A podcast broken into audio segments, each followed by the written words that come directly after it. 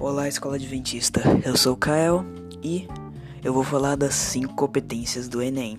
Afinal, quando o corretor pegar sua redação, ele analisará as 5 competências do Enem, que são as seguintes: Competência número 1: um, demonstrar domínio da norma culta da língua portuguesa.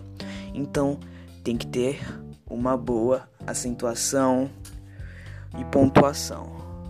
E também não pode ter erros gramaticais, né? Óbvio. Competência número 2: compreender a proposta de redação e aplicar conceitos das várias áreas de conhecimento para desenvolver o tema, dentro dos limites estruturais do texto dissertativo argumentativo. Competência 3: selecionar, relacionar, organizar e interpretar informações, fatos, opiniões e argumentos em defesa de um ponto de vista.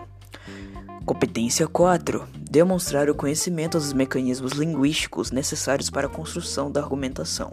E competência 5. Elaborar a proposta de solução para o problema abordado, mostrando respeito aos valores humanos, considerando a diversidade sociocultural.